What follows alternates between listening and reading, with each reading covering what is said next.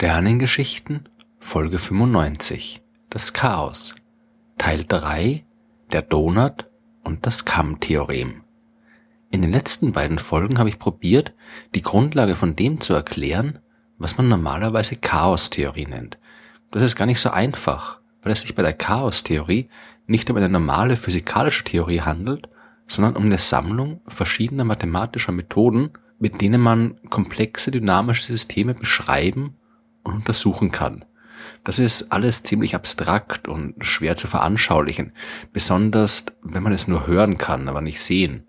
In der vorletzten Folge habe ich darüber gesprochen, was ein Phasenraum ist und wie ein Phasenraum-Orbit in diesem abstrakten Raum alle möglichen Zustände eines Systems visualisieren kann.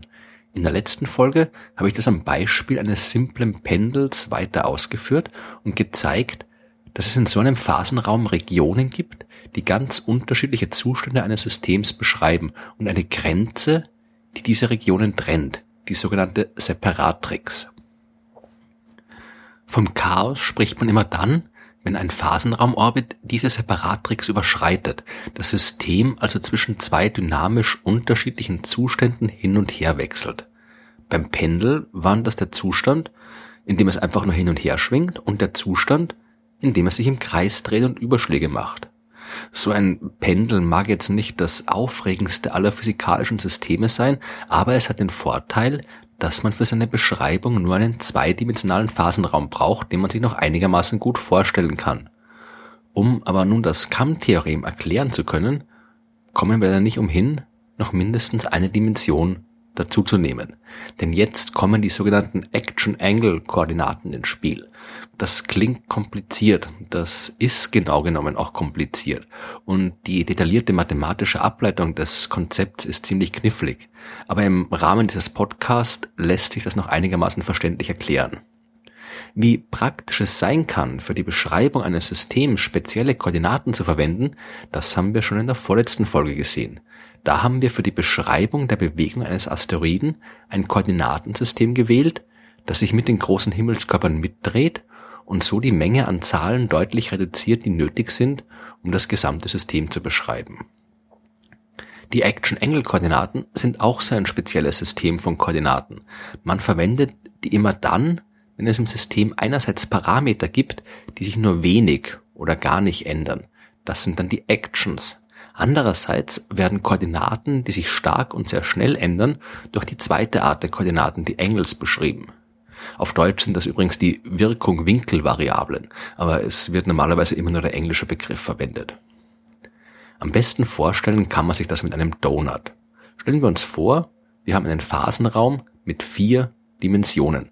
Der Phasenraum Orbit wird also durch vier Zahlen beschrieben. Zwei dieser Zahlen sollen Actions sein. Die ändern sich also nur wenig. Oder, um es in diesem Beispiel einfacher zu machen, die ändern sich am besten gar nicht. Die anderen beiden Zahlen, die ändern sich dagegen ständig. Mit diesen Koordinaten können wir uns nun den Phasenraumorbit als Bewegung entlang der Oberfläche eines Donuts vorstellen, beziehungsweise eines Torus, wie es mathematisch korrekt heißen müsste. Wie ein Donut bzw. ein Torus aussieht, das kann sich jeder vorstellen. Um ihn zu beschreiben, brauchen wir zwei Zahlen. Die eine Zahl gibt den gesamten Radius des Donuts an, also den Abstand von der Mitte des Lochs im Donut bis zu einem äußeren Rand. Die andere gibt an, wie dick der Donut ist, also den Querschnittsradius der Teigwurst, die dann zum Donut gebogen wird.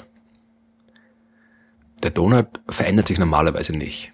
Diese beiden Radien bleiben also gleich und die entsprechen den beiden Action-Koordinaten in unserem Beispiel. Wenn sich nun ein Phasenraumorbit an der Oberfläche dieses Donuts entlang bewegt, dann brauchen wir aber noch zwei weitere Zahlen, die sich ändern. Das sind die beiden Engel bzw. Winkelkoordinaten. Stellen wir uns einen Punkt auf der Oberfläche des Donuts vor. Wir können dann eine Linie vom Mittelpunkt des kleinen Donut-Querschnittsradius zu diesem Punkt zeichnen. Und eine weitere Linie vom Mittelpunkt des Lochs im Donut die genau auf den Abschnitt des Donuts zeigt, auf dem sich der Punkt befindet. Die beiden Winkelkoordinaten sind dann die Winkel, die diese Linien mit einer Referenzlinie bilden.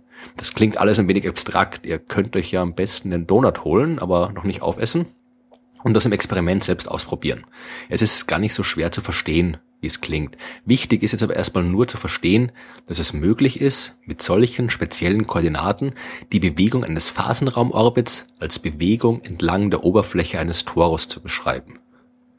Jetzt gibt's verschiedene Möglichkeiten, wie sich so ein Phasenraumorbit entlang eines Donuts bewegen kann. Stellt euch am besten eine Schnur vor, die ihr um euren Donut wickelt. Das kann man ja auf jede Menge verschiedene Arten tun. Die Schnur kann sich zum Beispiel ganz außen um den Donut herum bewegen, immer im Kreis herum. Oder die kann von innen nach außen verlaufen, also auch immer wieder durch das Loch in der Mitte des Donuts hindurch. Oder die kann beides tun. Und hier wird es interessant. Stellt euch vor, ihr wickelt die Schnur so um den Donut, dass sie am Ende genau dreimal durch die Mitte des Lochs verläuft und dann wieder auf sich selbst trifft. Während sie also einmal um den großen Radius des Donuts gewickelt wurde, hat sie sich dreimal um den kleinen Radius gewickelt. Ihr könnt die aber auch so wickeln, dass sie sich fünfmal um den kleinen Radius windet und zweimal um den großen, bevor sie sich wieder auf sich selbst trifft. Und so weiter. Immer, wenn diese sogenannten Rotationszahlen in einem ganzzahligen Verhältnis stehen, dann wird die Schnur am Ende wieder auf sich selbst treffen. Mal früher, mal später. Solche Phasenraumorbits nennt man periodisch. Irgendwann treffen sie sich auf sich selbst und dann verläuft alles exakt genau so wie zuvor. Der Zustand des Systems, der durch so einen Phasenraumorbit beschrieben wird, der ist also ordentlich und nicht chaotisch. Man könnte die Schnur aber auch ganz dicht an dicht um den Donut herumwickeln. Eine echte Schnur würde bei einem realen Donut natürlich immer noch irgendwann auf sich selbst treffen. Aber eine mathematische Linie, die kann sich unendlich lange um einen Torus winden, ohne dabei wieder auf sich selbst zu treffen. Der Zustand, der durch so einen Phasenraumorbit beschrieben wird, der ist schon nicht mehr ganz so regulär wie zuvor. Das System nimmt hier niemals einen Zustand ein, den es auch vorher schon gehabt hat, sondern ändert sich ständig. Aber es ist trotzdem doch nicht chaotisch denn es ist immer noch auf die Oberfläche des Torus beschränkt und es kann sich damit auch nicht beliebig stark verändern. Solche Zustände nennt man quasi-periodisch und der Torus stellt in diesem Fall quasi die Separatrix dar, also die Grenze, die nicht überschritten werden kann. Es sei denn, man steckt noch ein bisschen mehr Energie in das System, dann ist der Phasenraumorbit nicht mehr an die Oberfläche des Torus gebunden und kann sich frei im restlichen Phasenraum bewegen. Nun sind auch die Action-Koordinaten nicht mehr konstant, sondern ändern sich genauso schnell wie die Engelkoordinaten. Eine Beschreibung mit Hilfe eines Torus ist dann nicht mehr möglich und der Phasenraumorbit, der springt im Prinzip beliebig hin und her. Unser ganzer Phasenraum besteht also aus einer Menge ineinander geschachtelter Donuts, die von einer formlosen Wolke aus Phasenraumpunkten umgeben sind. Die Donuts stellen den Bereich im Phasenraum dar, der den geordneten Zuständen des Systems entspricht. Die Wolke sind die chaotischen Zustände und dazwischen liegt irgendwo die Separatrix. Wo genau ein bestimmter Phasenraumorbit verläuft, das hängt von der Energie ab, die ins System gesteckt wird und von den Anfangsbedingungen. Und jetzt können wir endlich zum Kamm-Theorem kommen, dem Herzstück der Chaostheorie. Dieser mathematische Satz, der beschreibt, wie sich reguläre und chaotische Bereiche verändern. Wie groß können die chaotischen Regionen werden? Was passiert, wenn die Energie im System, also die Störungen, die auf es wirken, immer größer werden? Wann brechen die regulären Bereiche ein? Und wo beginnen die chaotischen Regionen? All diese Fragen beantwortet und beschreibt das Kamm-Theorem mathematisch.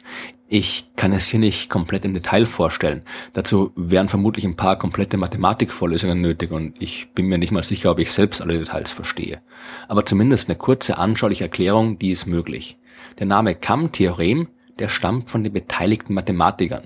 1954 hat Andrei Nikolajewitsch Kolmogorov den mathematischen Satz aufgestellt und der ist 1963 1964 von Jürgen Moser und Wladimir Igorewitsch Arnold bewiesen worden. Und die Anfangsbuchstaben der Nachnamen K, A und M, die haben dem Theorem den Namen gegeben. Und es geht wieder um die Separatrix. Stellen wir uns den Phasenraum eines dynamischen Systems vor. Es gibt geordnete Bereiche, das sind die Donuts, und es gibt Chaos außen herum. Dazwischen liegt irgendwo die Separatrix, die in diesem Fall als Kam-Torus oder KM-Torus bezeichnet wird. Das ist quasi der letzte Außenposten der Ordnung, der letzte Zustand des Systems, bei dem es gerade noch nicht chaotisch ist. Und das Kamm-Theorem beschreibt nun, was mit diesem Kamm-Torus passiert, wenn die Störungen, die auf das System wirken, größer werden. Dann beginnen die Donuts sich zu verformen. Und zwar umso stärker, je näher sie am Kamm-Torus liegen. Die Action-Koordinaten, die bleiben nicht mehr konstant. Der Donut ist kein Donut mehr, sondern ein verformtes, sich im Phasenraum hin und her windendes Etwas. Der Kamm-Torus, der hört auf, die letzte Grenze zu sein und ein weiter innen, näher am Zentrum des regulären Bereichs liegender noch unverformter Donut, der übernimmt die Rolle des neuen Kamm-Torus. Der alte, komplett verformte Kamm-Torus, der wird jetzt Cantorus genannt. Das klingt fast identisch und ist im Wesentlichen auch nur ein Wortspiel der Mathematiker. Cantorus bezieht sich auf den Namen des Mathematikers Georg Cantor, der sich mit unendlichen Mengen beschäftigt hat und man kann zeigen, dass auch dieser verformte Torus spezielle Eigenschaften hat, die sich mit äh, Georg Cantors Methoden beschreiben lassen. Noch ist alles nicht sehr kompliziert. Erhöht man die äußeren Störungen, dann wird die alte Grenze zwischen Ordnung und Chaos im Phasenraum zerstört und eine neue entsteht, die jetzt aber eine kleinere geordnete Region umschließt als vorher. Das ist soweit noch nicht überraschend, aber man darf nicht vergessen, dass dieser Sachverhalt vom Kamm-Theorem auch mathematisch exakt beschrieben wird, und das ist bei solchen chaotischen Systemen nicht selbstverständlich. Viel interessanter sind aber die Details. Was passiert zum Beispiel mit dem Kann-Torus, also dem extrem verformten alten Kamm-Torus? Der stellt immer noch eine gewisse Grenze zwischen Ordnung und Chaos dar. Allerdings keine perfekte Grenze mehr. Es gibt jetzt Lücken, durch die die chaotischen Phasenraumorbits in die vorher von den regulären Donuts besetzten Bereiche des Phasenraums vordringen können. Das ist aber nicht so einfach wie die Bewegung in den normalen chaotischen Bereichen. Der Cantorus ist enorm stark verformt. Der windet sich so extrem hin und her, dass es dem Chaos schwerfällt, eine der Lücken zu finden obwohl es jetzt also dank der größeren äußeren Störungen auch einen größeren Bereich im Phasenraum für chaotische Zustände gibt, ist ein Teil davon immer noch ein bisschen geschützt. Dort ist das Chaos zwar vorhanden, aber nicht so schlimm.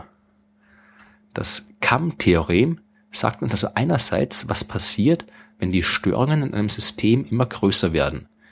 Es sagt uns, wie dann zuvor reguläre Zustände verschwinden und durch chaotische Zustände ersetzt werden. Und es sagt uns, wie man das alles mathematisch exakt beschreiben kann.